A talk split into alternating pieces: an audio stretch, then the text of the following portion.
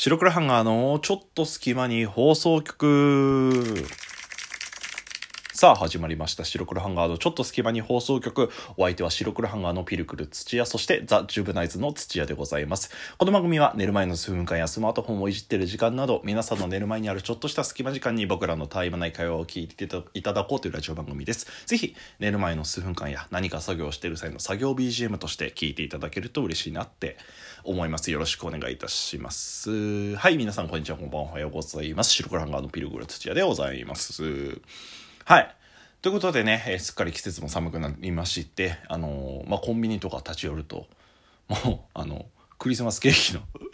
注文がね、あの、多くなったりとか、注文してくださいっていう広告がすごい多い、そんな季節になってきましたね。あの、僕もね、大学時代、あの、スーパーのね、えっ、ー、と、まあ、アルバイトをしてたんですけれども、あの、店長に、この、毎回ね、僕はあの品出しだったんですけれども品出しの時に、まあ、朝礼みたいな感じでこうみんな集まってでその中であの、まあ、今日の作業はこんな感じでみたいな話してあの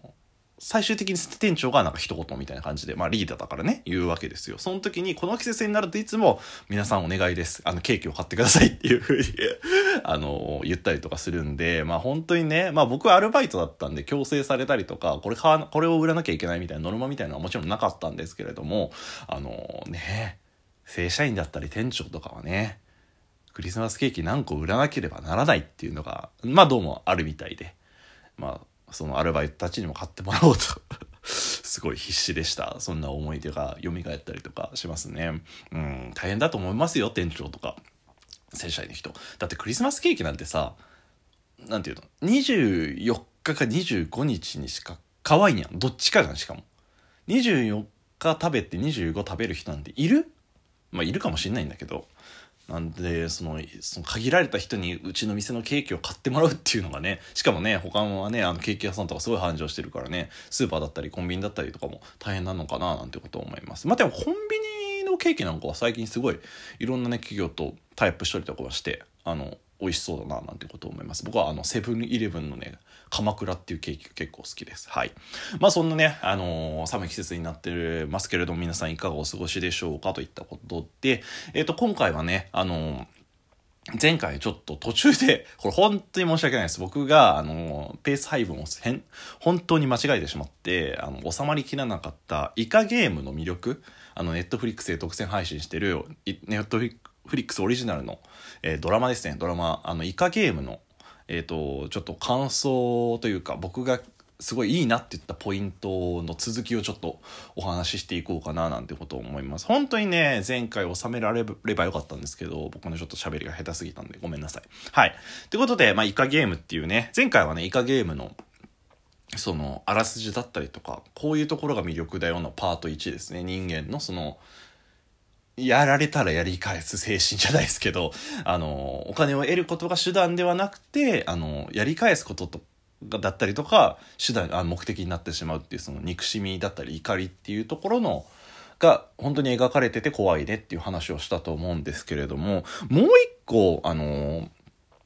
途中でちょっと言いそびれて、あの、言いたいなっていう、その怖い、怖いっていうか僕が怖かった発言だったり描写が一つありまして、で、それっていうのが、まあ、あの、当初参加者たちっていうのは、あの、それがデスゲーム、死ぬかもしれないゲームって知らずに集められたっぽいんですよね、何百人と。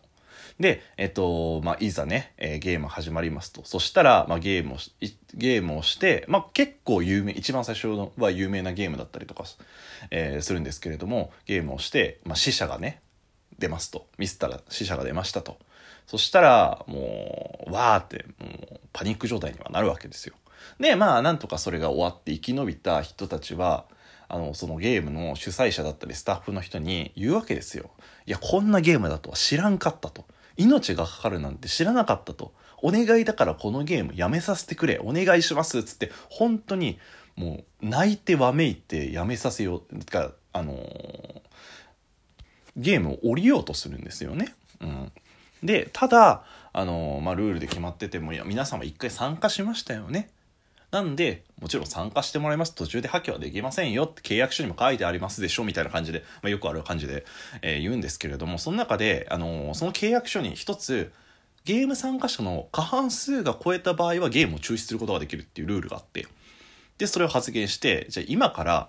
投票しますとゲームをするかしないか続けるか続けないかの、えっと、投票しますと。っていうことになってまあなんかその多数決みたいになるんですよ。そしてラスト主催者がこれ本当悪どいなと思うんですけどスタッフがじゃあその前にゲーム続けるか続けないかの判断をしてもらう前に、まあ、1回目で皆さんゲームクリアしたんで1回目でこれだけの金額が現段階であなたたちもらえますよっていうことを実際にこう空から札束がこう 降ってきてあのこれだけがもらえるんですよっつってもうそれのあのお金がもう本当に日本円で言ったら何百万何千万みたいな感じなんですよ。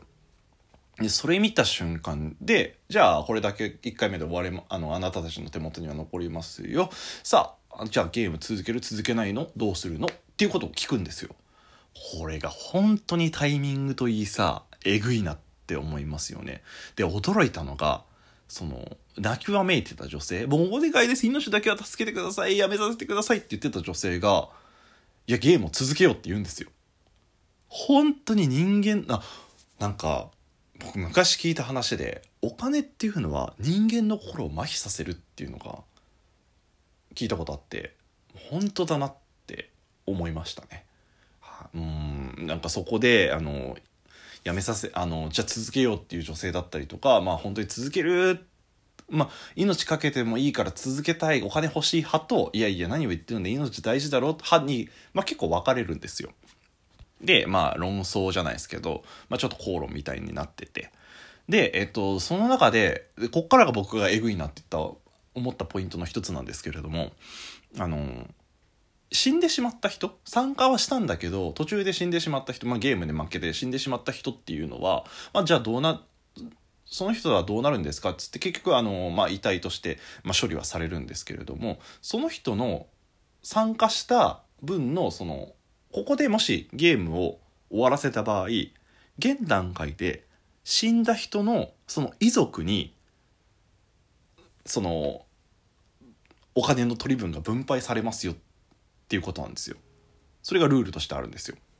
これ要するに何かっていうとゲームを参加して死んでしまった場合は遺族にメリットがありますよ。ただ辞めた場合に、えっと、生き延びた人たちは何ももらえませんよっていうことなんですよ。これほんと悪どいななんてことを思ってでそこであの一人のねあの参加者の一人が「いや考えてみろよお前ら」ってなんでせっかく頑張って生き延びた俺たちにお金がもらえないのに死んだ人たちにはお金が行くんだと。今ここでゲームをやめてしまったら俺らは何も得られないのにそう死んだ人だけ得をするなんするんだぞと。そんな許せなくないかみたいなことを言うんですよ。なんか僕はちょっとねそこでこのゲームの何て言うのその人間模様のエグさみたいなところに気づかされて人間ってこんなにも醜いのかもちろんフィクションかもしれないですけど醜いのかって思いましたね。まあなんか自分が損をするとか何かを得ることよりも誰かが得をすることが許せないんですよ本当に。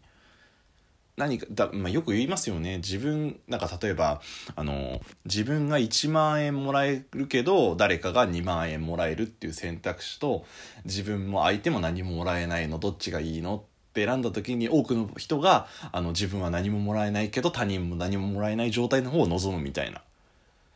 だから結局その A と B と選択肢を見た時に A だった場合に自分は1万円もらえるけど他人も1万円もらえる。でも自分は1万円もらえるんですよ。何もせずに。でも B っていうのはあの自分はもらえないし他人ももらえないんで結局ゼロなんだけど誰かが得をするのが嫌だっていうことなんですよね。なんかそこをすごいなんかままじまじと見せつけられたような気がしてなんだろうなそのまあ、僕は結構ね性善説って言って人間っていうのはやっぱあの生まれながらにして善だと。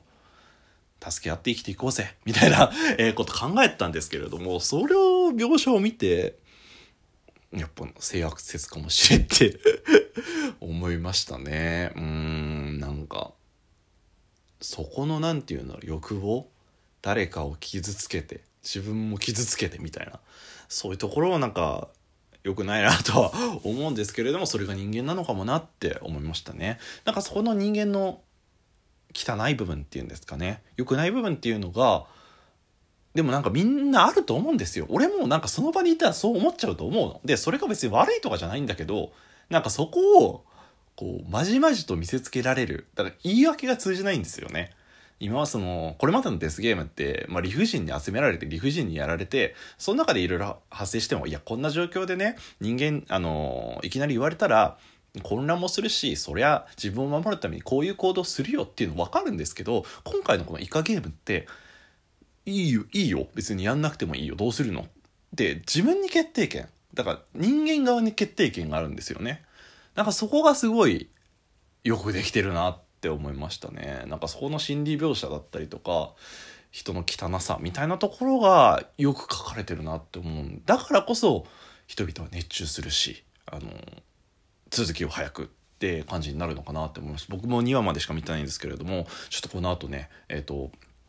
続き見てあの最終回まで見たいなとは思いますんで、はい、興味ある人ぜひ見てください。1本大体1時間ぐらいで本当にドラマ形式で何回も見られるんで